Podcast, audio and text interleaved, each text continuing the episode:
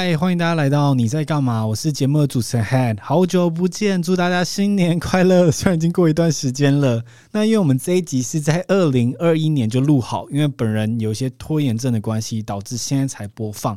那我们先来介绍一下这一集的来宾。这集我们邀请到的来宾是心理师干杯 Podcast 的节目主持人宝哥。宝哥是一名心理师，从事心理咨商，现在是一名行动心理师，主要是在看守所进行心理咨商。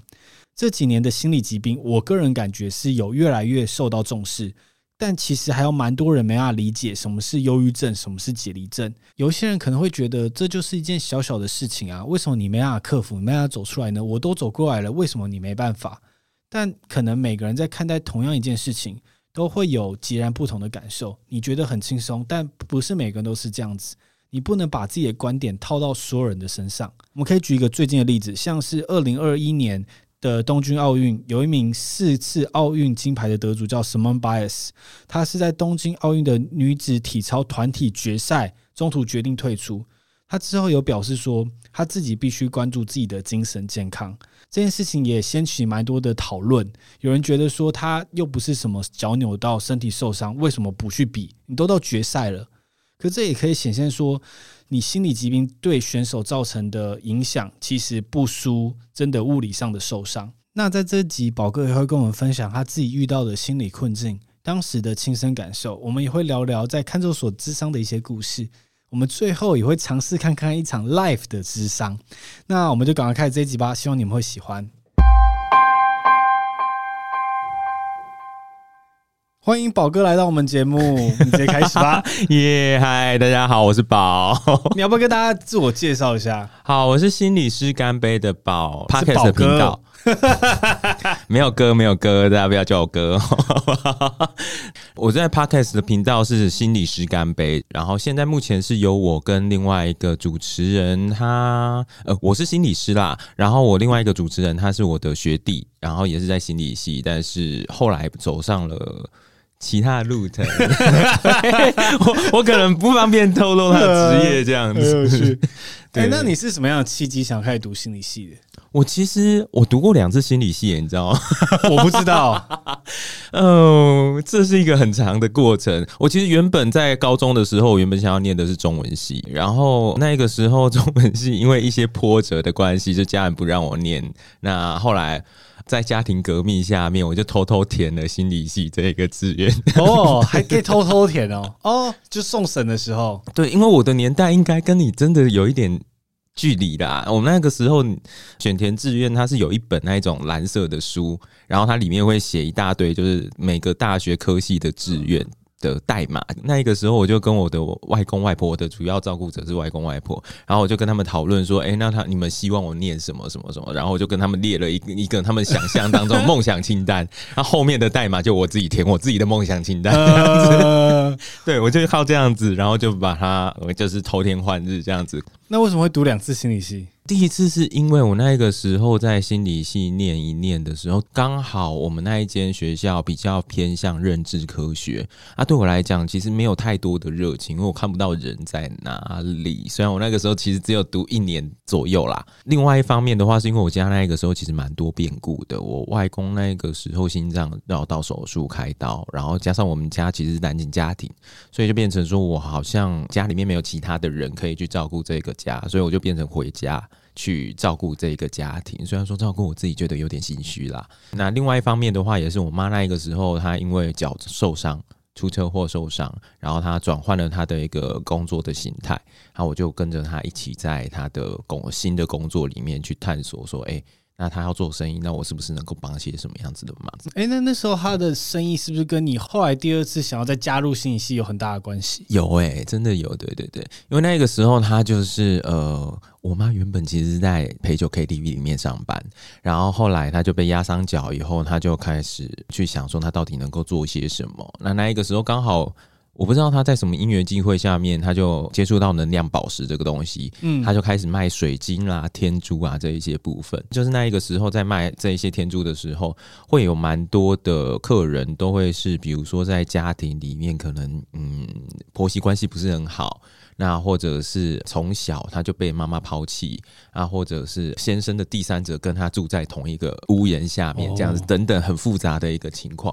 可是我们发现，在我们每一周每一周去跟他们见面聊天的过程当中，其实好像他们慢慢的都能够找到他们去调试他们目前生活的一个心态的方式。然后我们就会觉得，哎，这我自己啦，我自己就觉得这样子的方式其实对我来讲蛮有意义的。跟你当时知道他们这样调试的方式，可能就跟心理系是相关的吗？那个时候。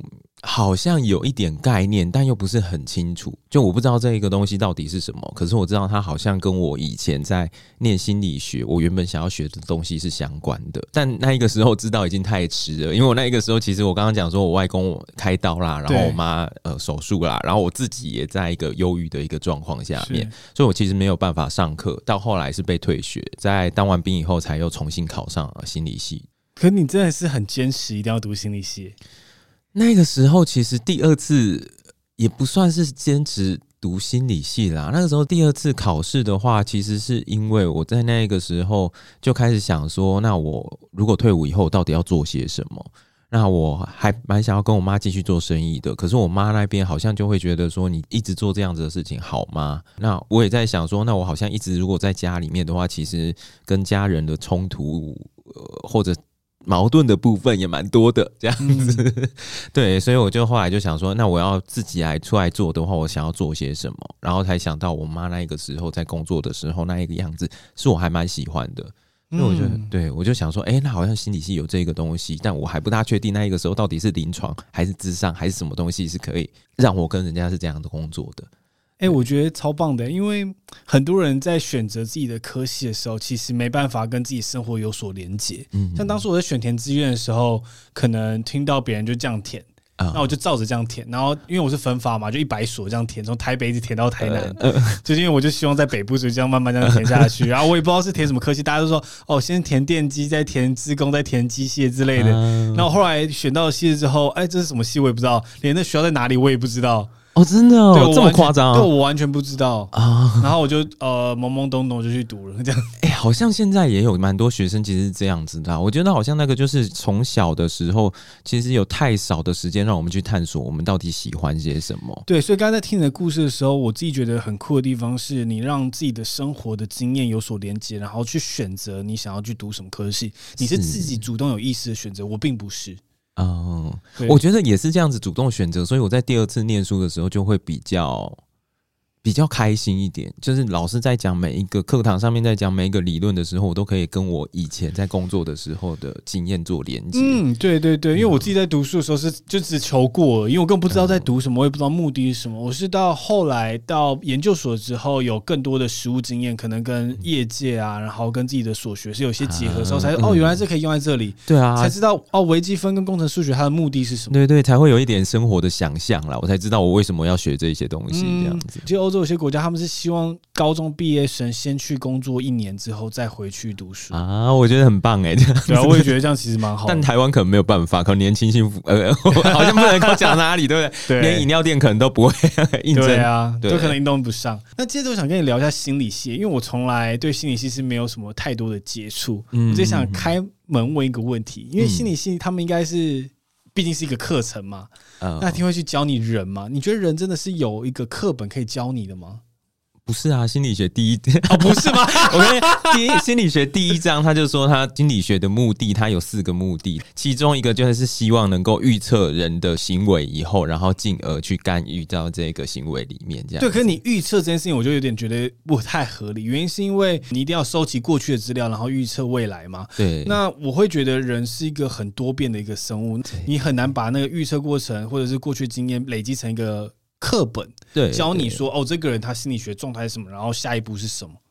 但是呃，这样说起来的话，其实好像还是会有一些大方向其实是相同的啦。Oh. 对啊，呃，人当然会有一个个别性的部分，可是他们大多数的人会选择哪一个方向，或者他重视哪一些事情，好像会受到我们的文化脉络所影响。所以这一个部分的话，好像在社会心理学里面就会常常讲到说，比如说人遇到什么样子的情况的时候，他可能会做什么样子的选择。但那真的就对我们来讲，其实不大能够应用到每一个人身上。仅供参考。对，但好像比如说像是工商心理学，可能就会比较多用到这个。那什么是工商心理学？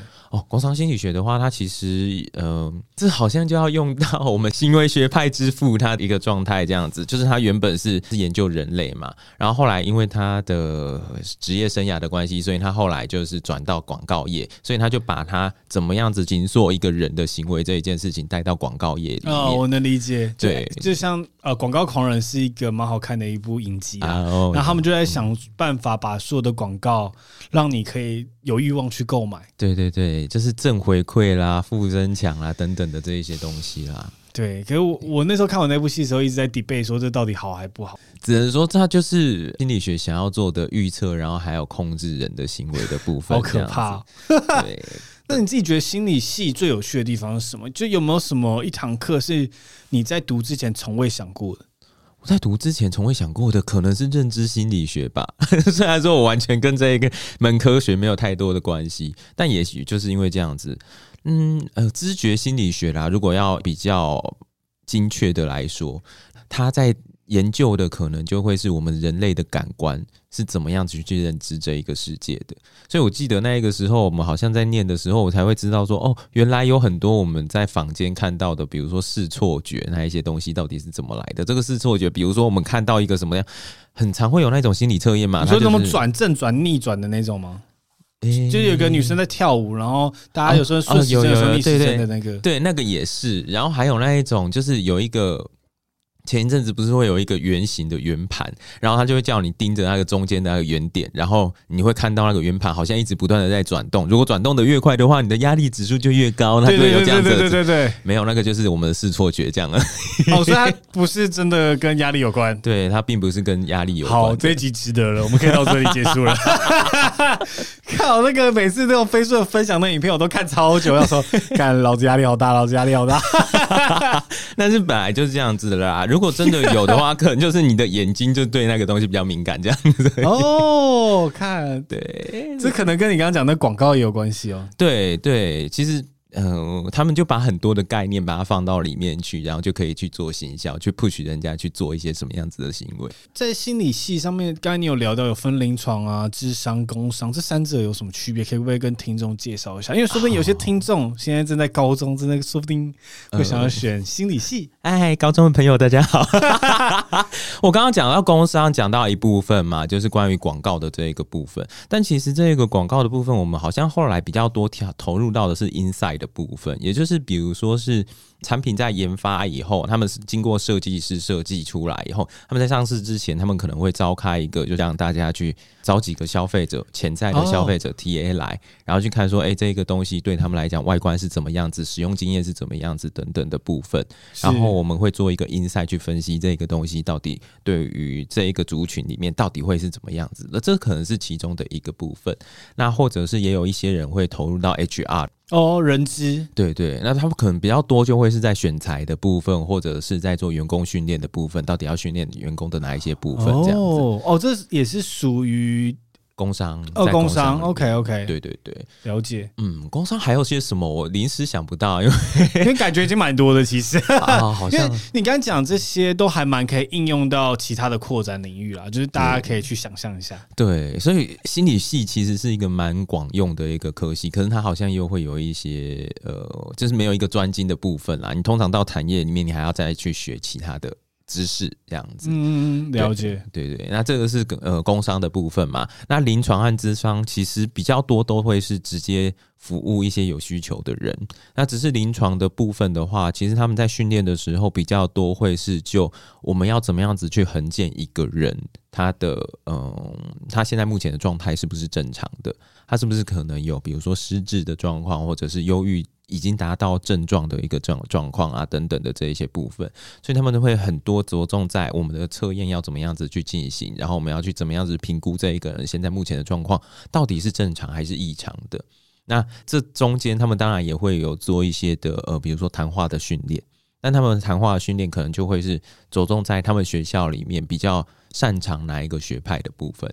哎、欸，那你是属于临床还是智商？我在智商里面。那临床是就是在病床旁边吗？也不一定会在病床旁边，因为我不太分清楚这两个有什么差别，因为感觉都蛮像的哦。哦，如果说你到医院的时候，然后医生可能会听完你。讲的状况以后，然后他说：“哦，那我再请人帮你检查，然后叫你去做一个测验。”这就是临床，对，这个就是临床心理师。哦，智商就是一般的，可能心理状态不是很好，去找一些心理师来做咨询。对对对，呃，智商，智商，因为咨询的话，我们通常会把它分开来，咨询可能会是一次的，一次性为目的，嗯，了解了解了解。那探讨的可能是一个比较有精确的主题的部分。那智商的话，它可能会是你长久下来你的生活习惯啊等等的部分，然后你要怎么样子再重新去寻找另外一个行为的模式，或者是你的情绪的调整的部分。哎，你可不可以跟大家介绍一下？那你目前在做的智商领域包含了什么？或者是你曾经做过的一些经验，可不可以分享给大家？OK，我之前在研究所的时候就开始在看守所里面在接案，这样。但但这是你自己选择去看守所，还是说是被分配过去的？因为我还蛮喜欢看守所的。对我，我觉得可能跟我刚刚所说的我的生命经验有一些连结啦。就是因为我自己也曾经走过那一个被退学啦，然后被人家就是一夕之间从那种品学兼优。好学生，然后一下子被变成是街头的那一种，人家拿石子打的那一种狗这样子的感觉。所以对我来讲，好像他们的处境，我有一点可以去嗯模拟揣摩。所以我那个时候就对他们这一群人其实蛮有兴趣的。实际接触也是，我也觉得真的是蛮有趣，然后也跟我想象当中的其实很像，所以我就用我自己的生生命经验，还有我试图去理解他们的这一个部分，去跟他们来做一个互动。你有看到 Toys 吗？没有，因为我那个时候已经不在土城了。哦、oh,，OK，好，我因为我不知道这段可不可以留，我觉得人家很想要讲，又不想要。对，但我的确原本是在他后来在的地方，感觉可以跟他聊一下。对，对感觉蛮有趣。可不可以请你跟我介绍一下在看守所咨商的一个过程？嗯、然后它的环境是长什么样子？它的环境哦，对，因为咨商的话，我目前想到就是可能会一张长椅可以躺在那边，然后看着天花板，很温暖的感觉。没有啦，现在也没有啦。呃，你刚刚所说的那个比较像是精神分析的学派这样子，oh. 对对对，他们可能是用一些自由联想的部分，所以会让你躺在那里。可是我们是一般感觉我一定会睡着，有有可能，有可能。那我们一般的智商的部分的话，比较多都会是两个人对坐，就像现在这样子吗？对，但我们可能会稍微的呃错开，就是九十度等等的，就不不一定会正对这样子。OK，有的时候正对也没有关系啊。可是有的时候，你如果关系比较紧张的时候，正对其实会让人家有一点紧张。嗯，对对对，所以我们就会尽量就是错一点点角度来做这样子。是对，一般的智商是这样子。那如果说在看守所里面的话，我们基本上是不大有一对一的一个空间的。哎、欸，对，因为我们。呃，就是管理的人很怕说这一个人突然之间会攻击我们啦，或者是他突然有什么失序的状况，或者是他们会要求我们在外面帮他们带些什么样子的东西，有很多可能，这压力蛮大的。对，所以他们就会希望我们就是在他们的管辖下面，然后去做一个会谈这样子。哎，那这样子看守所的人是可以自己就。举手或要求他们要进入智商吗？还是说是一个强制性的一个活动？嗯，到后期的时候，因为我在那边好像两年左右吧。那到后期的时候，其实会比较多人是主动说：“诶，我想要去做这样子的服务。”可是我自己没有接到啦，因为我自己那一个时候在负责的，也许是因为我是男生，那其他的人比较多都是女性的部分，所以我那一个时候被分配到的，通常都是他们在里面有做了一些行为，然后违了规，然后违规以后他们会被关到违规房里面，然后在违规房的时候，他们就会要求我，哎，可能去跟他谈一下他现在目前的状况啦，或者是他这一次到底发生什么样子的事情等等的。可不可以分享一下那时候有什么经验是让你印象深刻的？印象深刻，其实可能不会像大家想象当中的，可能我会被打还是什么的，比较没有那种危险的状况，顶多最多最接近的一次状况是我跟一个人谈话，然后他其实是有一点难靠近的人，这样子，他防备心比较重。可我在跟他谈话的过程当中，就慢慢的建立关系嘛。所以建立关系完以后，他也没有做什么事情。可能他走了以后，就突然之间，呃，就是那个我们会说杂役啊，就是他们有一些服务员的部分，也是在里面服监的，但是是在管理文书职的部分，嗯、他们就会进来，然后进来的时候就看到地上有一根铁丝，而且是蛮粗的哦，可能到一点二。Oh my god！对对，然后他们就跟我讲说，你如果刚刚跟他谈的时候，你不知道触怒他什么，他可能就拿那个来插你这样子。Oh my god！对，那是最接近，可是。对啊，就是好像我基本上在里面没有太多的危险的经验，但我可以讲第一次我进去里面接案的经验，那真的是对我来讲是一个还蛮冲击的事情，因为那时候我才呃硕一嘛，然后我进去的时候，其实他们那一个时候，我跟已经当心理师的人同样排在那一个时段服务，里面的管理者误以为我是心理师，所以就排给我一个案是刚刚。我可以讲他的案情吗？反正可以讲一个比较大概吧，应该。好好，他是把他的伴侣给杀死，然后可怕哦。对，没有用工具的，就直接对，Okay 然后才刚过这一件事情不到一个月，对，然后他是说，因为他在里面，他有很强烈的自杀的倾向，然后希望我能够去跟他谈谈，看他现在的状况是怎么样子，嗯、所以我就到了那里面，然后就跟他谈的时候，我就会发现他一直在不断的在试探我。包含了在过程当中，他就会说：“哎、欸，你想知道我那个时候是怎么做的吗？”然后他就要直接，Oh my God，对，那是那是蛮蛮冲击的一次啊，尤其我第一次进去，就一个小白兔误闯森林的小白兔这样子，对，对。可是后来慢慢的跟他建立关系以后，你会知道他这些东西其实他是在探测你，探测你到底对他是什么样子的感觉，那你是不是害怕他？你是不是？把它当成是跟社会大众一样子在看他的，过了那一个试探期以后，其实我们的工作就变得比较顺利一点。但我们那一个方案其实只有四到六次的谈话了。其实刚你讲到这个心理疾病啊，因为我觉得他做出这样子的行为，势必或可能很可，或者是很有很大的机会是有心理疾病的嘛，或精神疾病的。那这个议题虽然可能有点深，但我觉得我们可以稍微聊一下，看你自己的立场是什么。有些人他们可能犯了一些。滔天大错这样子，然后就后来最后都是用精神疾病这种方式，嗯，得到缓刑或者是出狱。嗯，我自己是没什么太多的想法，只是感觉有一点微微的不公平。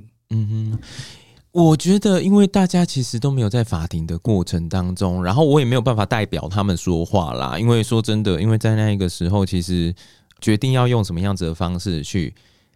打这场官司的其实很多时候是律师，嗯，对，所以律师会要求他就是不要讲话，然后就听他的这样子。所以我在里面谈的时候，因为我有很多是起诉的，正在起诉那个案子正在审理当中的人，其实他们也不希望被人家这样子看待。嗯，了解，了解，了解，对，对，这也是一个可能是一个团队的一个决定啦，所以我们也在这边不带。深入的解析，对，但但的确，如果说你说在那一个状况下面，他可能他会以这个因素来做一个可能要打官司的一个策略的时候，通常会是这一个人在那一个犯行的当下，他其实是没有行为决定的能力的。对，可不可以跟我们分享说所谓的没有行为能力，这是什么样的一个概念？因为我们看到这个字，我们能理解他的状态，但其实不太知道他正在经历什么。那你可能看过一些这样子的经验？哎、欸，你最近有看过一部奥数这个有动画电影集，对不对？抱抱，对对对 对，好看。对，Jinx，哦、oh,，OK，对他正在经历的那个部分，有很有时候就很像那一些人正在经历的状况。他推荐大家去 Netflix 看一下奥数这部嗯动画。对对对，他其实就没有办法分辨现实和他想象当中那一个。嗯，虚假的那一个样子，到底哪一个才是真实的？然后他想要去驱逐掉他身边的那一些声音，或者是有一些声音一直告诉他应该要怎么做。这种。状态是可以被治疗或在心理上做咨询，然后让他可以改善的吗？心理咨询可能在这个时候比较不适合介入。我如果说我们说深一点，这样子的状况有很多可能会是在视觉失调症的状况下面，然后他们这一些的状况通常会是在他比较急性的症性的症状，所以这一些症性症状，它其实是有药服药以后能够把他的症性症状给降低的。但是视觉失调这一个部分的话，其实对我们来讲还是一个比较难以处理的一个状况啦。哎、欸，那你现在还有在台北看守所做这个智商的服务吗？现在没有哎、欸，但是我现在跑跑到那个台北监狱这样子，越跑越远，越来越深这个丛林。但两边很差很多哎、欸，我在台北监狱，它其实是有一个地方可以让我们先做休息的，那我可以在那边用我的手机啊，还是怎么样子？但是在台台北看守所，我就是一进去的时候，我就要把所有的东西就是全部清空，嗯，他就会先做检查。可监狱不是应该是比较严格吗？对，但是他们会有两道门，嗯，了解，了解，两三道门啦，所以他还有一个地方可以让我们先做休息，这样子。所以你现在还是主要服务于就是监狱的部分，就是比较跟嗯，我们通常叫他同学啦，在里面。对对对，好，我想说，所以大部分你先服务的对象还是以同学居多。我现在吗？现在其实我在大学也有接案。然后在监狱里面也有教课啦，其实现在是教课这样子，哦，在教大班课跟家暴的行为人。可不可以请你跟我分享一个案例，是让你最有成就感，好像觉得哎，咨商完之后他好像真的变比较好了。哎，我觉得这件事情其实我不会用成就感来称呼他，因为对我们来说的话，其实会来找我们的人，通常会是在他人生最低谷的时候。所以他们最成就的时候，我们不会看到；但他们最低谷的时候，是我们陪他度过的。所以对我来讲，他好像也不会说是成就感，而是我能够陪着这一个人走过他生命当中最低潮的时候。我觉得他可能会比较像是一种人跟人之间有一些连接，我能够影响他的一种满足。那如果你提到这个部分的话，那我就是讲一下我在台北看守所的时候的状况好了。嗯、呃，我印象当中，因为那个时候其实台北看守所到现在也是啦，就是台湾的毒品泛滥的程度其实蛮高的嘛。嗯，所以其实很多时候我们可能是对毒品的使用者或者是贩卖者去做一些的会谈的部分。我现在要分享的这一个人，他其实就是一个使用毒品的人。那他在一开始，因为他其实已经使用毒品蛮久的时间了，但他知道如果使用毒品蛮久的时候的时候，他其实会认知会慢慢的变得比较没有办法跟对方沟通，钝化，对，会比较钝化，然后可能也会比较少言一点。那当然这个部分有的时候是因为毒品的影响，有的时候是因为他吃的药，嗯，就是了解了解，对对，我我所说的是他因为心理疾病。的部分，然后吃的药也有可能会钝化他的神经啊，等等的。那在这点这两个的加成之下，他其实已经混合了。我也不知道到底是怎么样子，但反正他出现在我面前的时候，他一开始是一句话都没有办法讲得出来的。那他一开始的时候，你只能够跟他问好啦，还是怎么样子的时候，他顶多回答你嗯，还好，没有这样子两个字、三个字而已。所以，我一开始的时候，那个第一次会谈的时候，我其实花了十分钟在这样子的一个过程。我觉得那个时候蛮困难的，这样子。但是，就是你就当当成是跟他闲聊这样子。那一直到后来在，呃有一个转机，是因为我在那十分钟里面，我就稍微问了一下他为什么今天会到这个违规房里面，然后就稍微知道，就是他可能是他因为有忧郁症的状况，已经十几年了这样子。然后在那个状况下面，人家会要求他要服药嘛。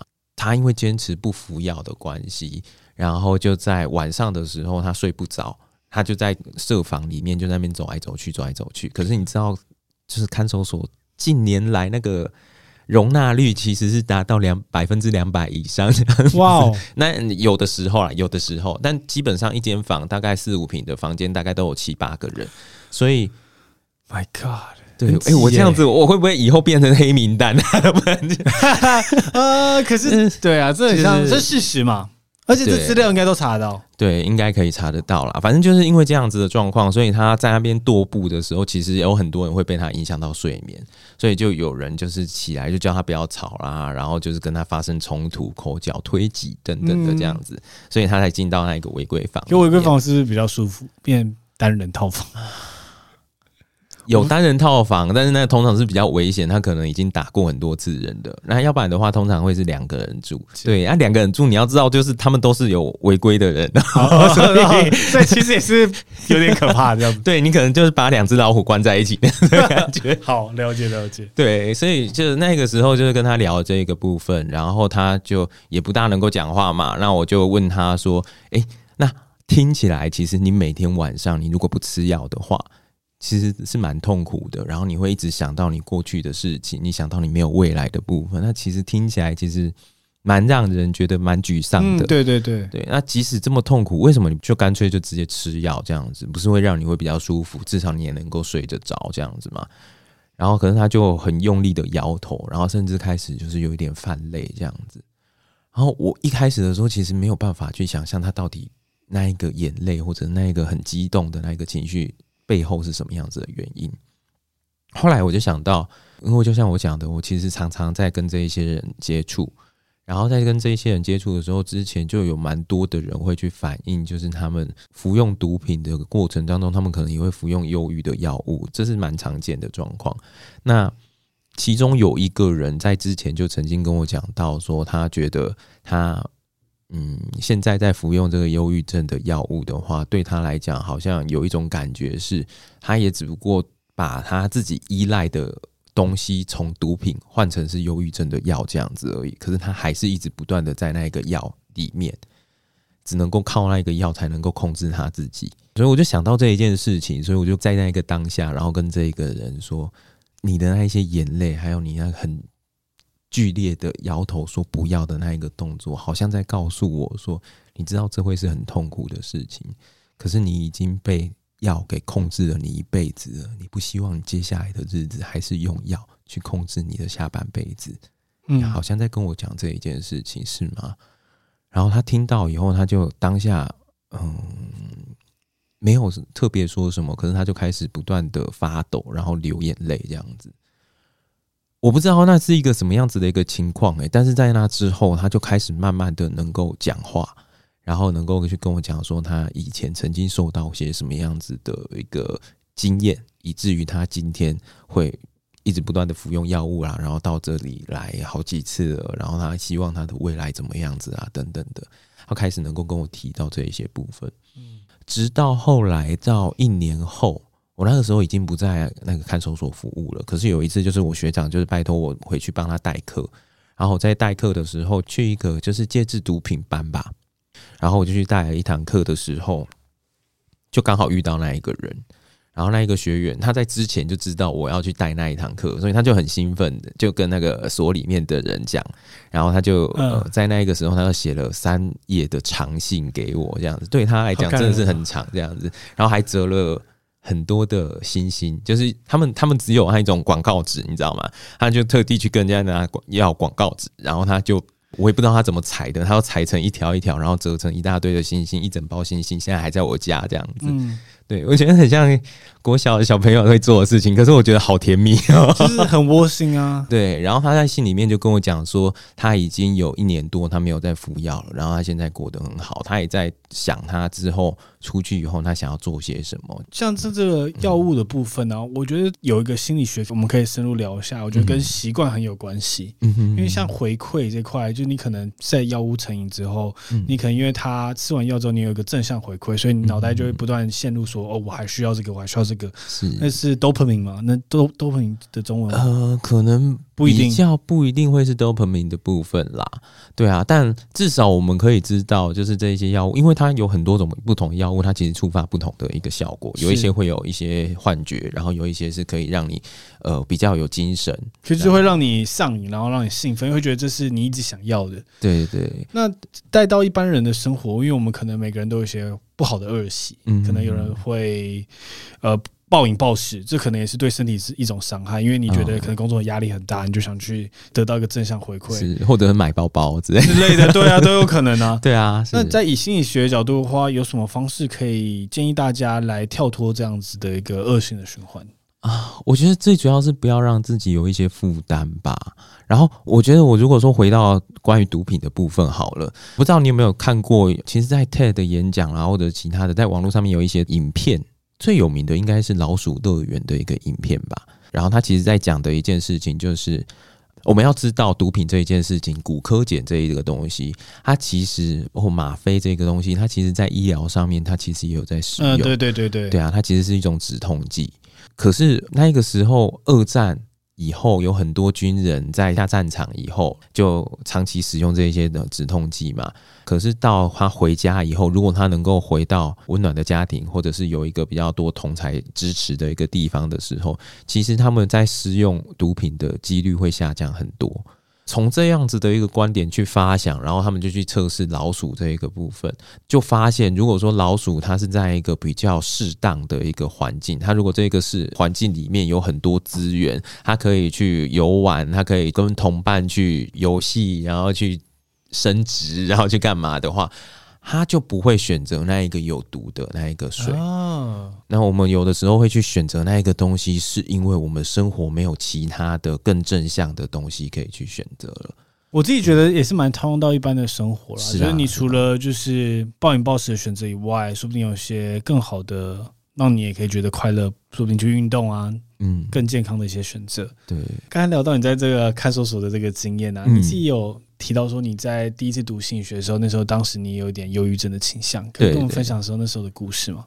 啊，那个时候，我觉得那个时候的状况其实是因为我其实，在高中的时候，我算是算是校园的风云人物嘛。我 自己讲，我觉得嘴软呢。有人可以自己讲这个吗？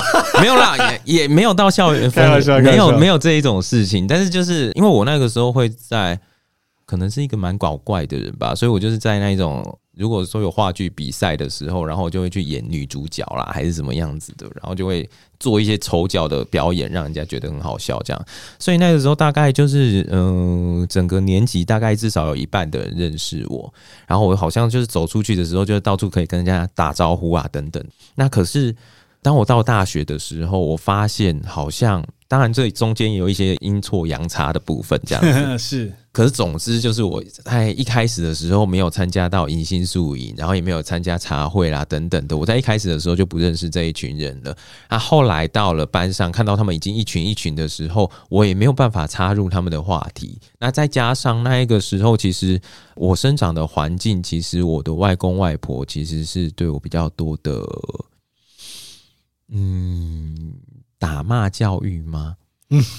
要好好思考一下，就是用词简词。对，想说不要讲太多这样子，但总之就是在这样子的一个状况下面，然后我也没有办法有任何的娱乐，所以当我的同学他们在讨论说，诶，他们可能就是考完考试以后，他们出国去玩，然后或者是他们看到上个月有什么样的电影很好看，然后他们要去哪里看电影啊等等的这一些生活，其实是我完全没有办法参与的。对我来讲，那个时候会跟他们产生一个隔阂感，是我也不晓得我要怎么样子去融入这一些人，我不知道我能够跟他们谈些什么。这样子，呃，再加上我那个时候在宿舍的时候，另外有两个室友也都是到半夜十二点以后才会回到房间里面的，所以我在宿舍里面没有室友，我在我的系上没有朋友。这个时候我就开始有一点怀疑，那我以前在高中的时候那一些的友情到底是怎么样子来的？我到底有没有跟人家接触的一个嗯能力？能力嗯，对，所以那个时候开始怀疑这件事情。那再加上我其实那个时候蛮痛恨我的家的啊，我不想要回家，可是又加上我刚刚讲说我外公他那个时候心脏开刀啊等等的，我必须要回到那一个家里面。在那样子的一个挣扎，然后还有冲击下面，我就开始发现我好像没有办法去学校上课。我每天每天我。会撑着自己就是出家门，然后可是出家门以后，我完全我不敢上学。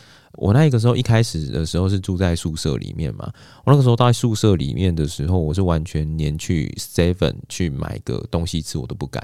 我只要听到那个开门声，然后里面有店员跟我讲说欢迎光临，对我来讲就是一个很嗯，我应该怎么形容他？我觉得他那个声音在我的耳朵听起来，其实比较像是在。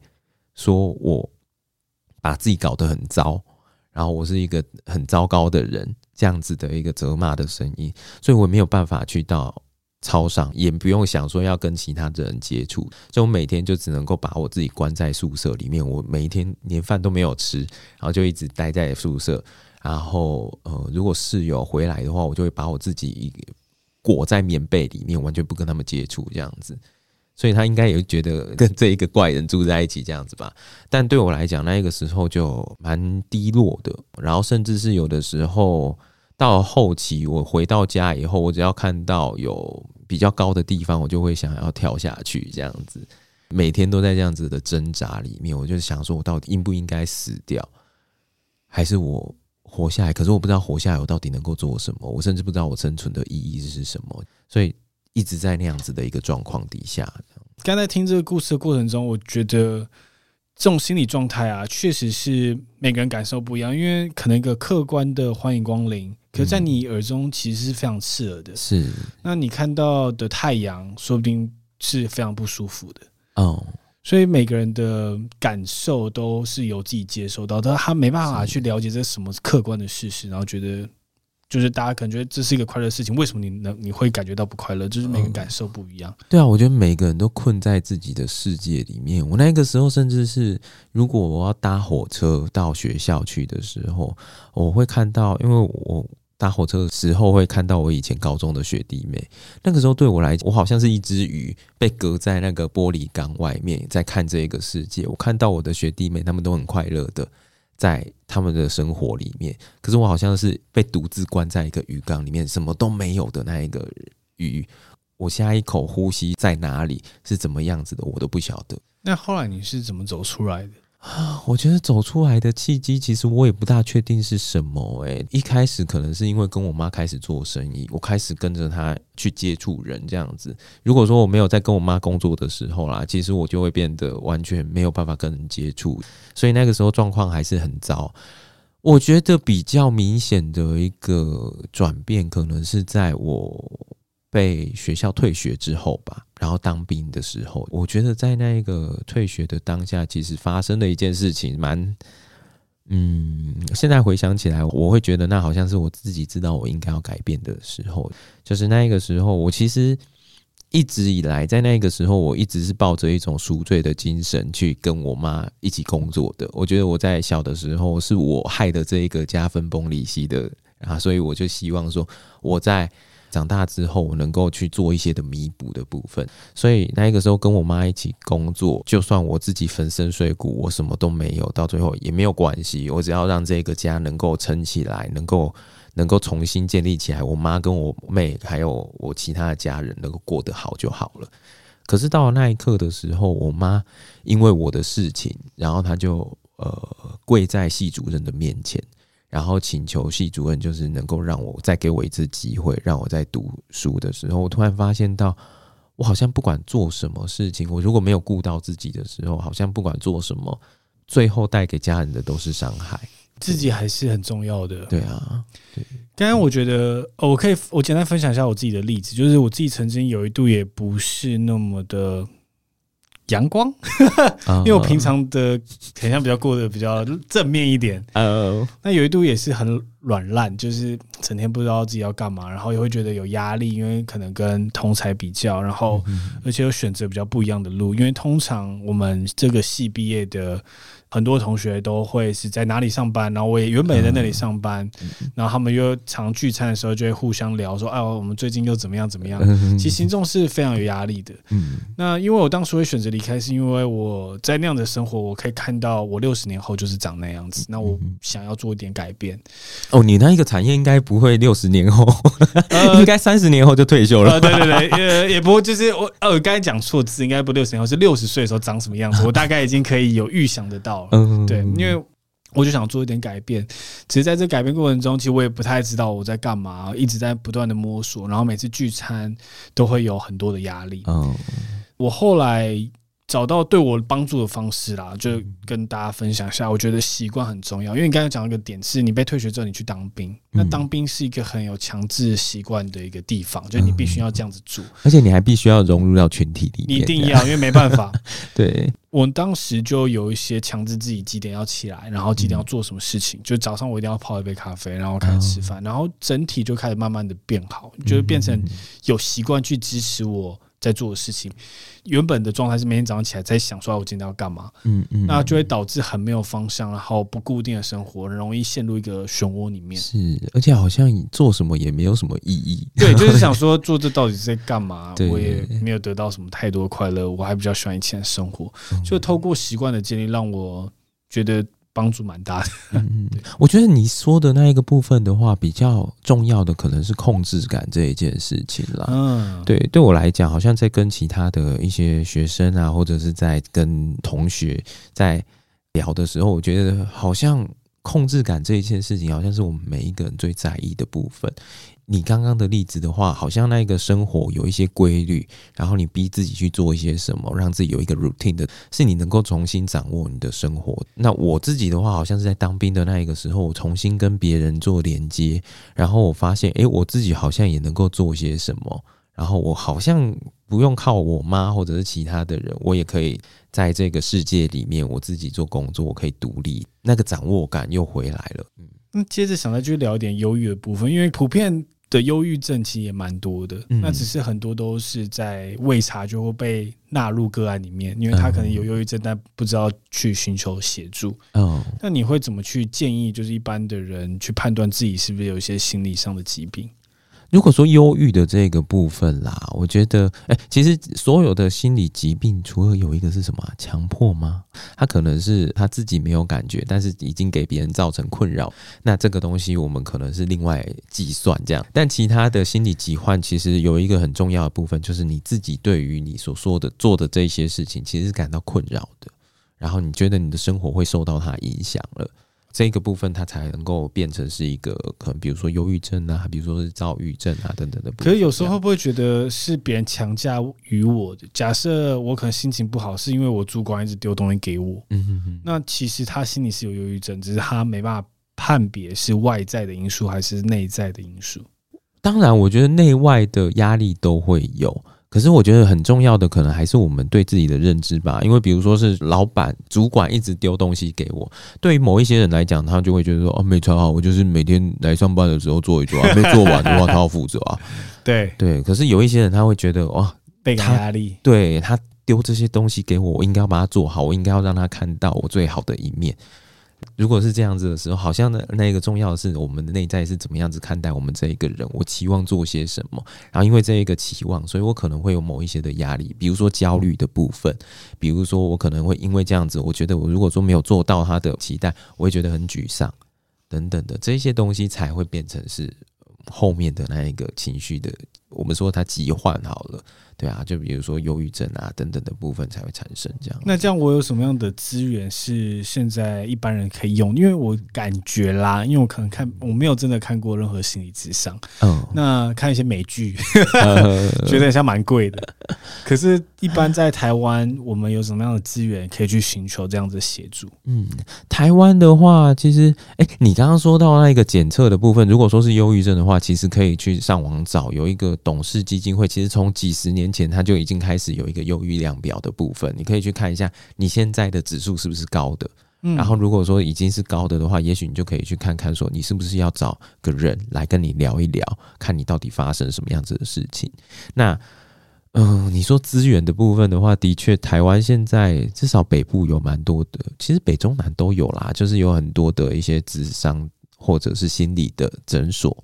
你说像 Google 吗？还就是 Google 去找吗？还是说有没有什么特别的，或者政府有提供吗？政府其实有诶、欸，我忘了是在什么样子的地方。如果说你查那个智商工会吧，它应该就会有全省的那一种，我就是有立案成功的智商所，那里面的智商师就会是合法立案的智商师。费用会很贵吗？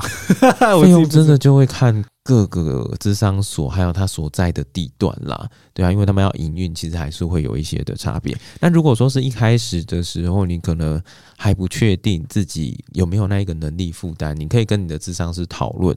然后另外在卫生所也会有提供，大概是一般来说大概是四次比较低廉的价格的智商。可是，就是四次的话，如果说对于你是比较长期的状况，其实会有点不够，这是真的。刚刚我们会把今天讨论到的一些资讯放在那个资讯栏，如果有需要的听众，可以在上面搜寻。好，没问题，我再再再贴给我。嗯，好，谢谢。对啊啊，还有啦，还有还有，就是比如说有一些是智商所，他们有收一些实习生。就是硕士的实习生，那、哦啊、通常他们会有一个实习生的公益方案，那大家也不用担心说这一些人是实习生，所以你可能会觉得会打折扣这样子。所以我正想要问的一个问题是，因为如果你从来没有看过智商，第一次踏进智商诊所，其实压力感觉蛮大的。对，而且你要跟一个陌生人掏心掏肺，我觉得不是一般人可以做到的。嗯，我觉得这个部分其实蛮大的。对我自己来讲，我也不能够够说其他人，但是我觉得蛮大的责任会是放在这个工作者身上。你要排除所有人的眼光，然后来到那个智商所，在那等候。对，然后对，然后等候到排队等号码牌那种感觉。对对，然后你等到你的时间以后，进去到里面去面对一个你完全不认识的人。这中间其实有蛮多的转折，还蛮多的煎熬的部分，所以我觉得其实很重要的会是在你面前的这一个智商师，他到底是怎么样子对待你的。在谈话的过程当中，你可能也可以去观察说，诶，那这个智商是他的步调，还有他说话的风格等等的，或者包含了他去怎么回应你跟他分享的部分，这些都会是你嗯去评估说你要不要继续智商的一个原因啊。我想要问一个问题，虽然这很 detail，、嗯、但我真的很想要我知道，嗯、就是你在智商的过程中啊，嗯，你是全心全意听他讲的内容，还是你已经正在想下一个要怎么去帮助他，或者是下一个你要引领到他到哪里的一个问题？我觉得这是结合的，所以才会需要练习啦。一般来说，当我们在谈话的过程当中，其实我们脑中其实会有一个以我们的。职业的术语会叫做概念化这件事情，就是我们在一边谈话的时候，我们收集他的资料，听他在说些什么的时候，我们会脑中去想象他为什么今天会有这样子的反应，那他以前可能经过些什么，或者是他。这样子的反应可能会影响到哪一些部分？我们会有很多很多概念化的状况。其实刚才宝分享这个，其实真的非常难，因为我刚开始做 podcast 的时候，第前几集到现在，甚至有时候会，因为我要认真百分之百听你在讲什么，但同时要想说我下一个要接什么。对对对，这是非常一个困难的过程，所以你真的很适合做 podcast。对你来说就就跟工作一样，也没什么困难。可恶！我有看到一句话是写说，心理智商其实他们是要根据。病患可以叫病患吗？同学，他们当时的状态，然后你去想要怎么往下一步走。嗯嗯。但我觉得很多这种东西你是不能预先想好，或者是遇到他们情绪比较激动的时候，你如果我自己是蛮好奇，你要怎么回应他们情绪？像他们可能在讲一件很激动的事情，那这时候你就哇哦，还是要怎么样应对才是比较恰当的？我觉得每一个案例都不一样，诶，就是有一些人，他可能是因为他今天遇到了一件比较刺激的事件，对，那也许我们就会陪他这一个礼拜，就是继续聊这一件事件对他来讲的影响，然后他引发的情绪是怎么样子。但同时，我们也会偷偷的带一点到，诶，可能是什么样子的原因让你。对这件事情的刺激这么大，哦、那一个时候可能比较多的就会是在他的情绪的部分，他去连接这些情绪背后可能有一些什么样子的原因。比如说他已经连续的五个礼拜都是在这样子的状况，然后讨论的都是同样的事情的时候，你可能就会想，哎，那好像我们必须要再往下一步走，带他到更深的地方去看探究这个部分了。那我是想问的是说，如果他。讲完一个故事，那可能很生动，或很感人，或很悲伤。嗯、那这时候心理师需要给一个 reaction 吗？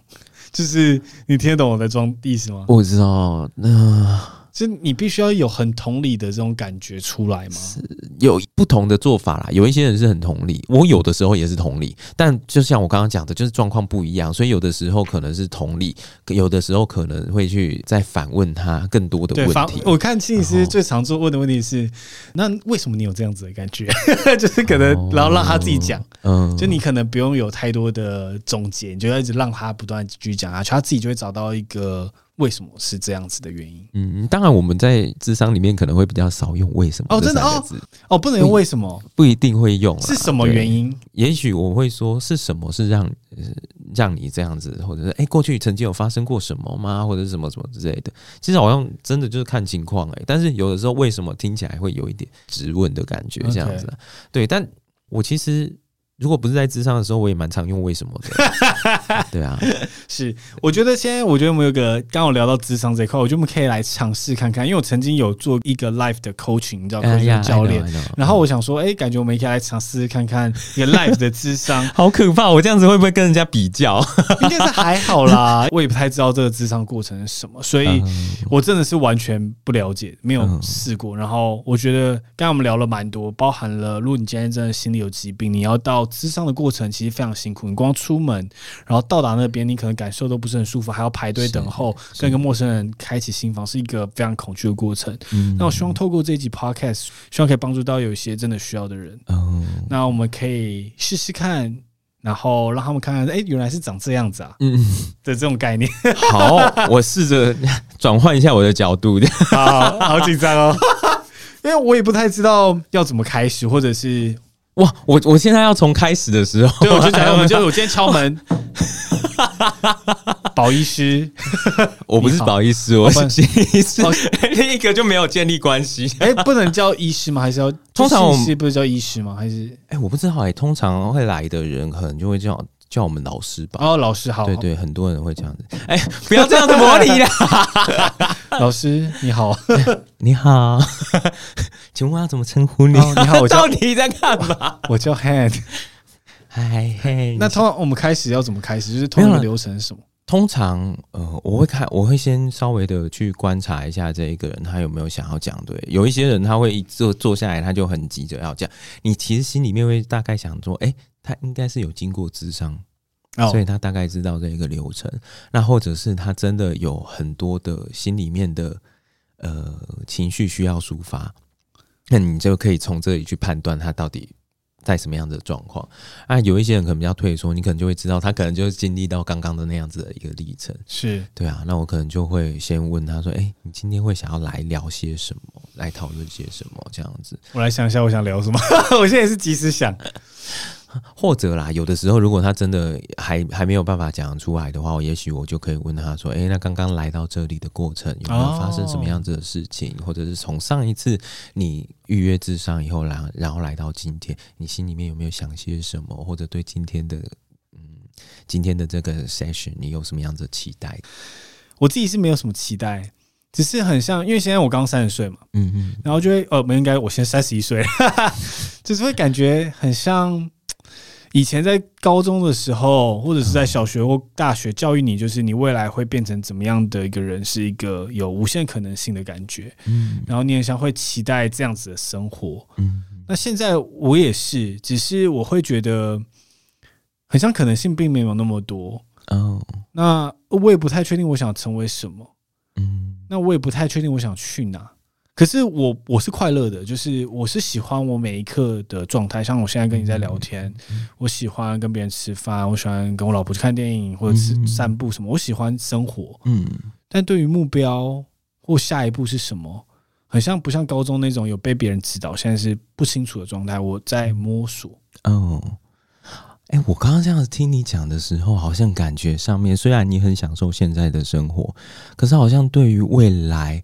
这个还没有到来，这个不确定的部分的话，好像你对他有一些期待，甚至是有一点不大确定，你到底能不能够到达你想象当中的未来，对不对？对，哦，你想象当中的未来会是怎么样子的啊？我我不知道哎，就是我想象中未来，可能就是现在，只是我可能比较有焦虑，是因为我们现在在做这个 podcast，大家也可能都知道，然后嗯、呃、比较。它有很多的不确定性，所以导致很多变未来变很模糊。那以前的工作，它的路线是非常清楚的，嗯，就你可以想象十年、十五年之后的状态，嗯，对。那我觉得这就是它带来我最大不确定性跟焦虑的一些问题。但我现在目前觉得方法可能就是先做再说吧，先做再说，对，不然怎么办？哎，这、欸、对你来说，你刚刚有提到这个不确定性嘛？可能包含了哪一些啊？这个是不是在 podcast 里面不好讲？其实就是也没什么好不好讲，因为现在像我们在做这个 podcast 啊，嗯，因为我自己是以前是工程师嘛，故事也讲过一些次，就是那我自己是听了 podcast，觉得哎。欸蛮有启发的。那因为我听的那时候都是美国的，那时候台湾还没有嘛。二零一八年、二零二零一八年的时候，台湾比较少。嗯，然后我就想说，哎、欸，怎么别人在搞的事情那么丰富、那么多元，然后我一直在我自己的生活圈里面觉得。好好小好窄，嗯、那尤其是我们 Facebook 或 Instagram 那种演算法推荐，只会让你看到你喜欢或类似的东西，它不会跳出你的舒适圈。嗯、但 Podcast 那是我这么爱，就是因为它没有演算法，它就是你自己去点跟搜寻。嗯，那。我就点到一些我喜欢的内容，或者是我从来没接触过内容，就哇，这世界怎么那么大？嗯，所以我就很希望可以带来这样子的气氛或者这种产业在台湾。嗯，那这东西目前也还有很多的成长空间跟不确定性。嗯，对对，所以我也不知道知道未来会怎样，让我会比较有一点哎，不知道是怎么样。但我是很享受现在的。嗯，可是我我我觉得好像那个现在很重要的，就会是你那一个时候是因为什么而被。启发到你想要做这一些事情的那个时候是什么样子的节目或者什么样子的内容感动你的啊？那时候我听的节目也是，我也跟别人分享过，我一直听这三档节目。嗯，最让我有感触就是那个节目叫 Tim Ferriss Show，然后它主要是像这个访谈的部分，就跟我这节目一样。我这节目就是因为被他 inspire 才想做这样子的节目。那他们聊内容就是他们的思维跟他们做事情的方式，是我从来没有见过的。可以举例来说，呃，他们讲了很多，就不管是 meditation，就像冥想，或者是一些在当下的状态，就是你今天只有现在，就是这个 concept，我觉得我也分享过蛮多次，我觉得很有趣。是你可以想象说，你明天早餐要吃什么，可是其实你永远不会到达明天这件事情，因为它就是一直在未来。是，那你永远都只能控制现在这件事。这这 concept 虽然以前被讲到烂了，嗯，可是是自从我听了 podcast，我才真的体会到这件事情。哦，这是差别是怎么？像很多例子，像我刚刚提的，你早餐这件事情，你就会想象我明天要规划要干嘛。嗯，可是你很像永远到不达那一天的感觉，因为你就是只有现在可以控制。那你过去的这些回忆，也确实是都已经就是在你身后了，你也不能让它有任何的影响到你。那这个 concept 因为这个 podcast，然后让我嗯，就是做了很多的改变。然后我感知，就是对于我的情绪。也更能了解，因为我以前是我是母羊座，我不知道跟母羊座有什么关系，但我脾气就比较暴躁。嗯，就是如果你控制我，我就会很不开心。举一个例子来说，像我爸妈以前我在读书的时候，他们就会想要倒一杯水给我，是为了让我更专心读书。可是我会觉得，哎，你倒杯水给我，是不是你在控制我，叫我继续读书？老子不读了。你懂意思吗？就是会故意这样子。嗯。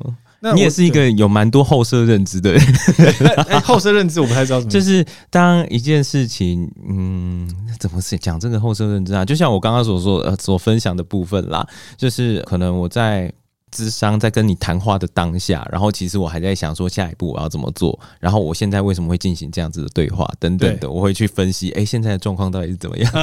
对对对对，哦，对对对，我也是会分析，所以当时我会这样子。可是自从我就是听了 podcast，看他们在玩的跟他们的想法之后，因为 podcast 的形式很有趣，它是一个一个小时或两个小时很长的内容，我可以真的去好好的去了解他们的思维跟他们做事情的方式，可以更深入。更深，像 YouTube 就可能五分钟根本没办法，那那种简短的书的 review，那根本没办法真的体会这本书真的精髓。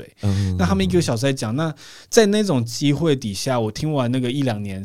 到三年的节目之后，我就觉得我很想感知全开，就我能去了解为什么我现在有这个情绪。那我我前一段时间是可以感觉到我现在有这个情绪，但我没办法控制，我还是会生气、会难过。但现在更进步，就我希望我未来更做到，就是我认知这情绪来了，我知道这是我。那我也接受他，但我不要跟他有任何冲突。哦，那我就不会变得比较不快乐。那我我刚才我说我最近在练习这样的事情，那我觉得我自己练习也不错，所以就好像过得蛮快乐的。这好像是一个正念的过程，对不对？对对对，嗯，对。以前是没办法发觉自己内心的这些想法，就是干嘛的，好爆气哦，这种，就是会被整个暴气的情绪或忧郁的情绪跟整个覆盖。嗯，那我就是因为可以有这样子的媒介，所以让我觉得哇，真的是很改变我的整个人的状态，嗯，那我也希望在做这样子，像你在干嘛的节目，不管或心理师干杯，更多的 podcast 可以帮助到更多的这样需要的人。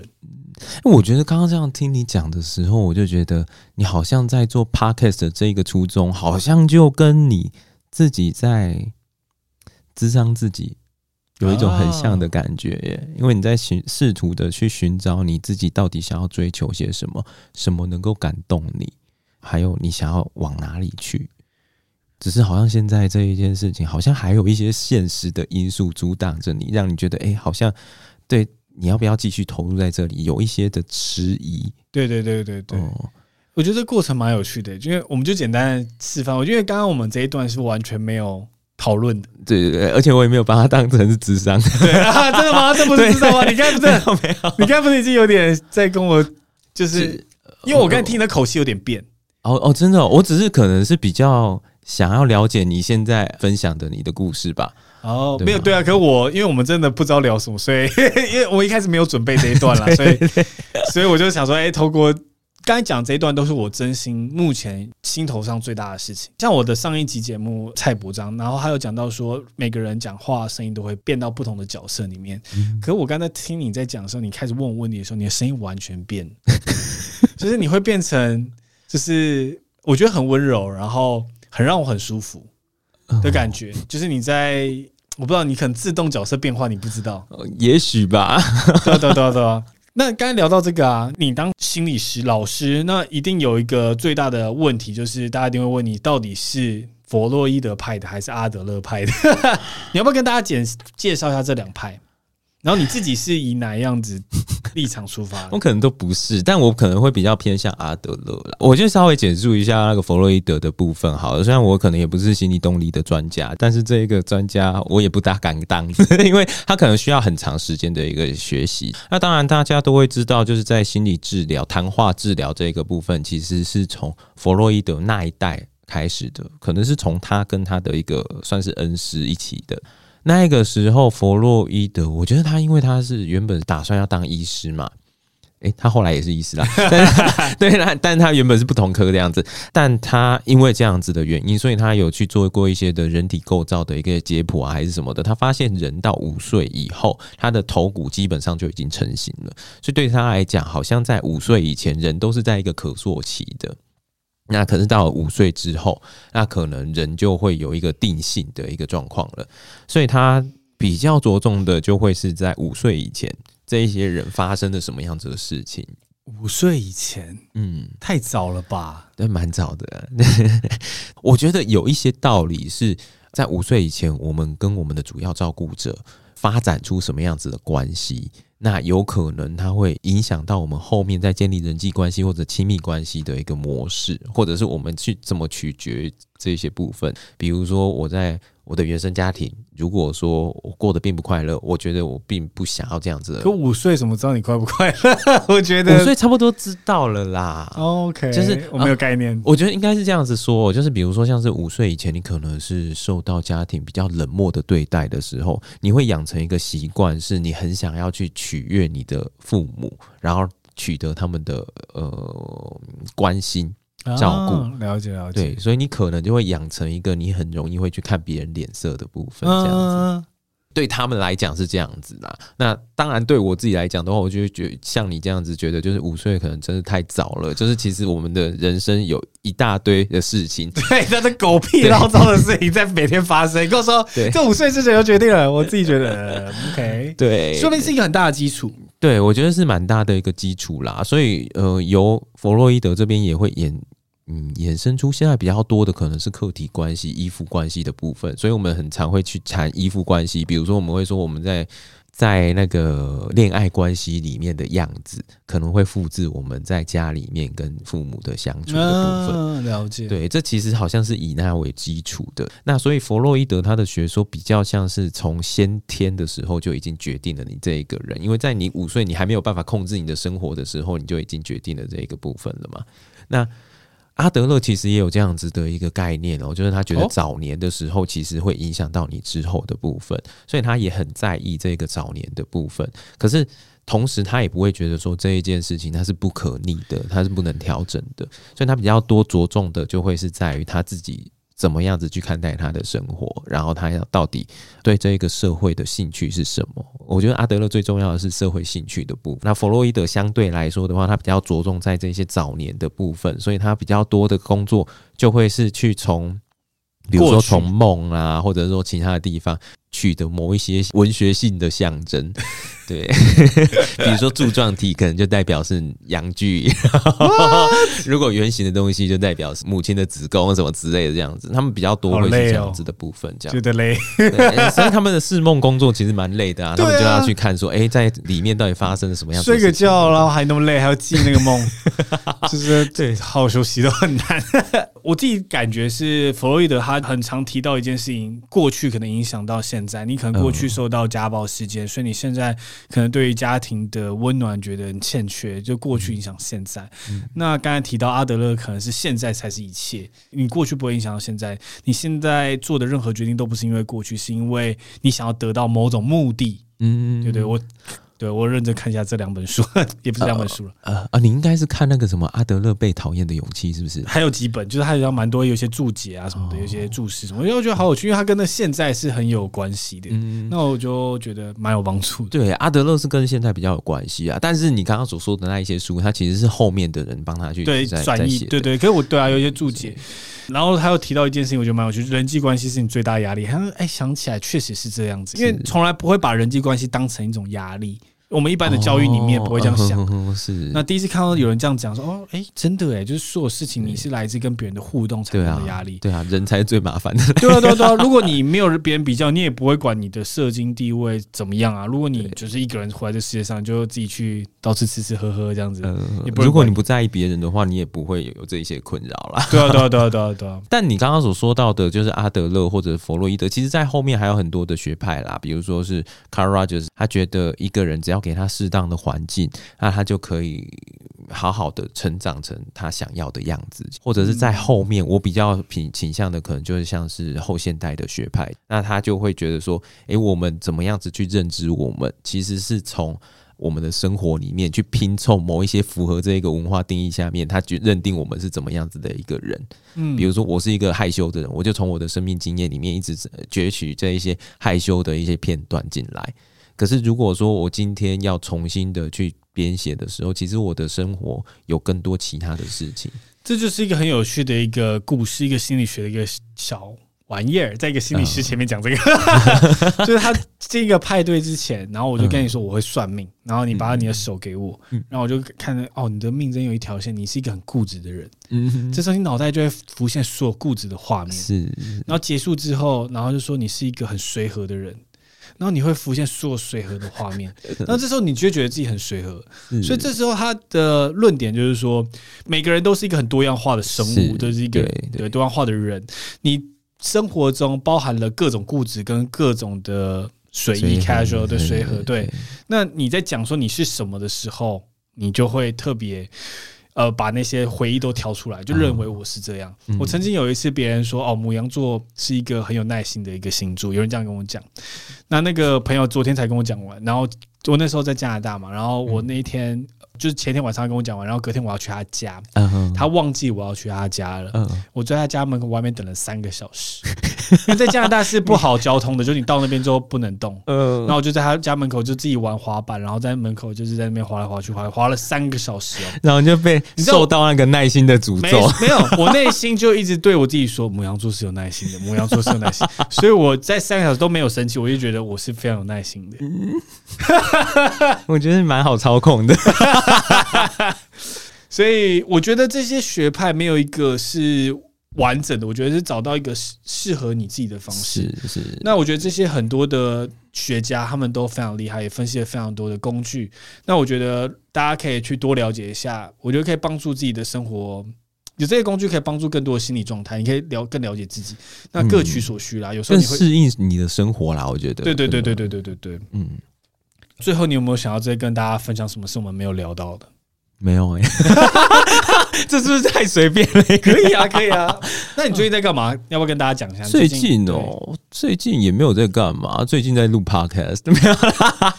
有机会可以去听看你们的 podcast 啊，可不可以跟听众介绍一下你们节目大概在讲什么内容？好啊，就是呃，我刚刚有讲到，在开头的时候有讲到，我们是心理师干杯，对。然后我们其实会成立这个频道的时候，其实是因为。嗯，我其实以前曾经有一度就是被找去当那种专栏作家这样子，哦、然后就去讲说，哎，比如说忧郁症，它有可能有什么样子的部分，然后你要用什么样子的方式去调节它啊，等等的。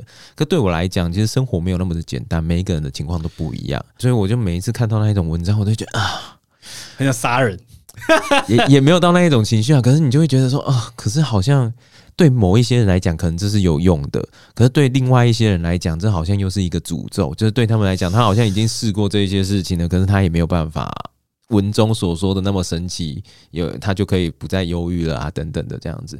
所以我就就觉得，嗯，这么简化这一门科学，或者是这么简化说一个人能够变好或变坏的原因，其实，嗯，对我来讲有点太不可思议了。所以我的 podcast 里面比较多是我们一样，就是聊了蛮多沉重的话题的，沉重到我都觉得，哎、欸，可能没有人可以每每周来听这样。但是我们尽量以一个比较闲聊的方式去聊这一些事情呢。我们每一个人也都经过这样子的事，然后我们曾经怎么样子做，我们的目的会是我们希望能够告诉大家，我们也曾经在这样子的。状况下面经历过这些，那我们后来怎么样子走出来？也许是我们自己的一些方法。那你可以试，可是你试了没有用，那也没有关系。那但是我们都曾经在这里，然后一起经历过这一些，我觉得那是很重要的一个同在的一个部分。这样子，是我们的节目节目大概是用这样子的一个基础下去做闲聊，这样。没有，我很喜欢你们一些书的 review 啊，就你们看的是真的很深度的内容哎。就不是只在提这些故事，然后你们会跟一些自己的故事做一些关联性的讨论。是，总不能够把人家书里面的内容讲出来。对啊，虽然他大部分都还是讲自己的事情比较多。对对 对，因为你们遇到事情也比较广啦，跟我们一般人。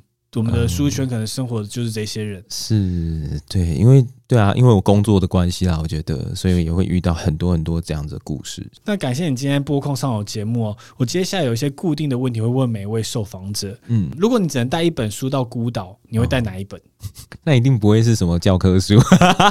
我我刚刚想到了啦，卡夫卡的《变形记》，这是什么？是一本小说，卡夫卡是一个，哎、他是哪一国的作家？我自己都忘了。反正他算是一个经典啦。然后他内容是描述一个男人，他原本是一个在家里面的经济支柱啊，他每天为了家庭在那边奔波。可是有一天醒来的时候，他发现他四肢突然长出了虫的四肢，然后他变成一只虫了。啊，从此他就失去了他原本在家里面的功能性。然后他们一家人怎么样子去应对这一些事情？然后这一个人他是怎么样子被家庭给唾弃？这样子，我觉我觉得我很喜欢这一本书的原因，可能有一部分是因为他跟我那一个时候就是被退学的时候的经历很像，所以我很喜欢它里面的内容。我觉得刚好这边可以跟大家分享一下，我为什么会在每一集最后都问这个问题，因为我觉得书是一个。最低成本的投资，因为它本身不贵，是。然后它里面又有可以让你开启很多想象，像你刚才讲的这个它变形过程，我脑袋就在幻想它是变成像这样怎么样的虫，怎么样子的虫？对对对。然后它会不会撞到屋顶，还是是怎么样？还有翅膀吗？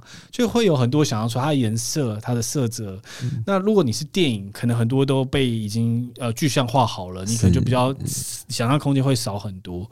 所以我自己是本身不太喜欢读书，但因为这样子的经验，我自己就很希望推荐。呃，每一位上我节目的人分享自己最喜欢的一本书。哎、欸，而且我跟你说一下，就是你刚刚说到虫的那个样子嘛，你知道卡夫卡那个时候在写的时候，特意的要求他的出版商就是不要画，对，不能画。你看，我看，我看，我就知道。哎我好懵啊！自己讲讲，对我觉得很有趣。那你目前遇到最大的挑战是什么？最大的挑战。最大挑战，哎、欸，我真的是，我觉得我真的是一个很把挑战当成处之泰然的一个人呢。所以最大的挑战可能就是我现在还在试图的去找我怎么样子能够服务更多人这样子而已吧。哎、欸，已经服务到很多人，了开了一个 podcast 就可以无限服务那么多人，是不是可以开一个线上智商平台啊？可以一定很怪，对不对？就不行。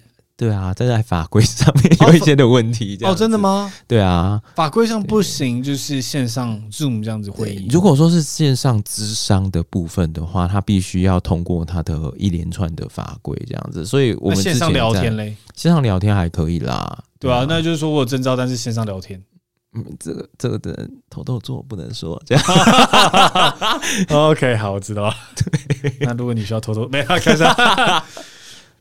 有什么事情是其他人认为很有价值，但你其实并不这么认为？可能结婚吧。啊，我觉得其实对于我们。因为大家可能不知道我的年龄，对不对？我是七一年级前段班的人，然后在我们那一个年纪，在到现在的时候，你会看到你的同学都已经是那一种所谓我们以前说五子登科，他有房子，他有小孩，也有妻子，然后也有什么有的没有的东西了。对他们来讲，这一些东西好像是人生必须要达成的目标。可是对我来讲，就是没有这一些，我好像也还是。还是过得蛮快乐的，这一些东西可能是大家觉得很重要，可是对我来讲，我觉得好像我没有必要被他绑住。我其实自己过自己的，然后我去过我想要过的生活，我觉得对对我来讲是比较重要的。那如果你能回到大学毕业这一天，你会对自己说什么？大学毕业那一天哦，我觉得还好诶，因为我好像 说的都有做到。对我我会说 keep going 吧。很赞。那如果大家想要更了解你，大家在网络上可以在哪里可以找到你相关的资讯？呃，可以找，当然心理师干杯啦。然后我自己本身的本名叫做庄永成，所以要这样子打出来吗？应该也还好啊，我觉得应该是还好，对啊，对啊，对啊。所以你们可以找庄永成智商心理师，应该可以找到我的 FB，虽然我都没有在更新的。好，那今天感谢你播控上我们的节目，那我们这一集就到这边喽，拜拜，拜拜。